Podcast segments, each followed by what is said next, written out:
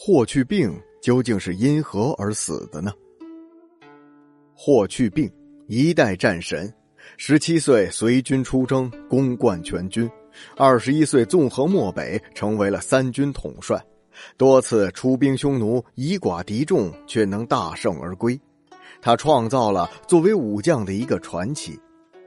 但是，这样一个勇猛战将，天之骄子，生命却在二十三岁这样一个美好的年华画上了休止符，实在是令人为之扼腕叹息。关于霍去病的死因，历史上却没有详细的记载。那么，一代战神霍去病究竟是因何而死呢？《史记》中记载，霍去病是在出征匈奴之前突然死亡的。朝廷公布的死因是病死，那么霍去病真的是病死的吗？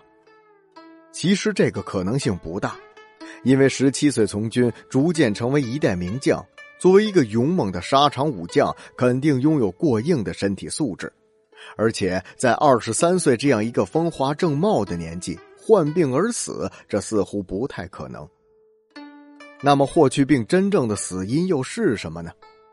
不是病死，那么就是非正常死亡。为什么深深器重霍去病的汉武帝却没有深究这种非正常死亡的原因呢？霍去病从卫青的军队中脱颖而出，漠北大战之后得到了汉武帝的赏识，如日中天，逐渐脱离了卫青的军队，形成了以自己为中心的军事集团。这个集团中的重要人物也几乎都是霍去病一手选拔的匈奴降将，或者是能骑善射的低级军官，个个都是英勇善战。更重要的是，这些人的重心都在战场之上，与皇亲国戚以及世家贵戚却没有一点的关系或者牵连。而反观卫青，一代大将军却日渐衰落，他的身上担负着太多人的利益，势力庞大。武帝为了遏制这股势力，采取的手段便是以霍制魏，魏霍集团之间就形成了一种尖锐的矛盾。当这种矛盾激化时，必然是要以牺牲一方为代价。因此，从不参与政治斗争、只着眼于沙场的霍去病，就成了魏部保全自己利益的牺牲品。这也可以从一些史实当中窥其一二。如果说魏部利益集团的最大保护伞是卫青，那么他们实现利益最重要的保障就是魏太子。虽然魏太子当时年幼，不太可能参与这些复杂的政治斗争，但是作为利益成员的魏氏家族以及相关的人员，却是在尽全力保全这种利益。魏霍之间的较量，更多的是在朝堂之上的地位和权力的竞争。此时，朝廷有三种势力不容小觑：一种是以卫青为核心的卫氏利益集团；二是以霍去病为核心的军事集团；三则是以李广为核心的李氏家族。李广的从弟李蔡已身为丞相，也是整个家族利益集团的核心。公元前一百一十九年，漠北大战，李广自杀，李敢刺伤卫青。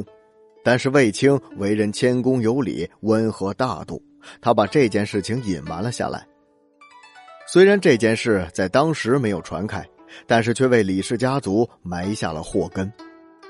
公元前一百一十八年三月，李蔡以侵占了先皇陵寝的一块地的罪名畏罪自杀，这简直就是一个莫须有的罪名。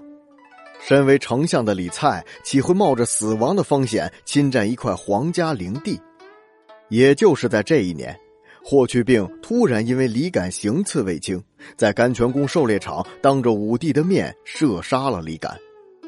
值得注意的是，李蔡死后，太子太傅庄清宅继任了丞相之位。那么，这其中最大的受益者莫过于魏太子所在的魏氏集团。此外，霍去病猎杀李敢的时间、地点值得深究。如此明目张胆的射杀李敢，难道霍去病就不担心无法对皇帝及其众将士交代吗？而且李敢当时身为郎中将，也就是九卿之一，霍去病没有私自处决他的权利。从射杀李敢的时间而言，此时距离李敢刺伤卫青已经很长一段时间了。那么霍去病为什么要现在才猎杀李敢呢？因此，这不可能是霍去病蓄谋已久的杀害，也就是说，这是一个突发事件。霍去病是在狩猎之前才临时得知李敢曾经刺伤卫青的。李蔡、李敢叔侄死期相近，在相当短的一段时间内，李氏家族被连根拔起。霍去病与李氏家族结下了仇怨，这引起了武帝的不满。那么，从整个事件来看，受益最大的还是魏氏集团。公元前一百一十七年三月，霍去病一再上书，请刘彻分立三位皇子为王，可谓是朝廷之中的风云人物。那霍去病又为何要三番两次的要求封三位皇子为王呢？他与这件事又有何关系呢？其实没有什么关系，因为这对霍去病而言没有丝毫的好处。他只是当了这个事件的发起者和带头者。然而，当事件发展到声势浩大，满朝文武都加入进来的时候，他却并没有参与其中。最终，公元前一百一十七年四月，武帝无奈册立三王，武帝的宠姬王夫人病死。表面上，魏氏集团并没有参与到这件事情当中，但是细看之下，册封三王受益最大的是魏太子，他的危机得以解除，而王夫人病死，魏皇后地位得保，魏氏集团仍然是最大的受益者。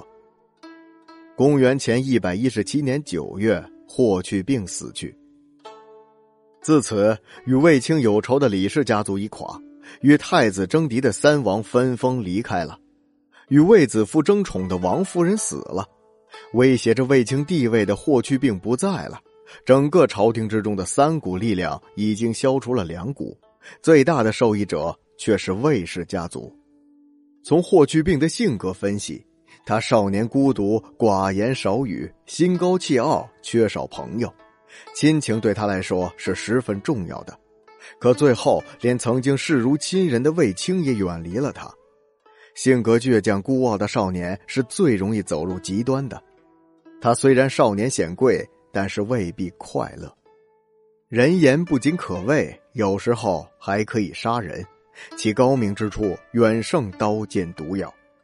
霍去病在这场政治斗争当中失去甚多，但是他真正的死因究竟为何？这还有待将来继续的考察和研究了。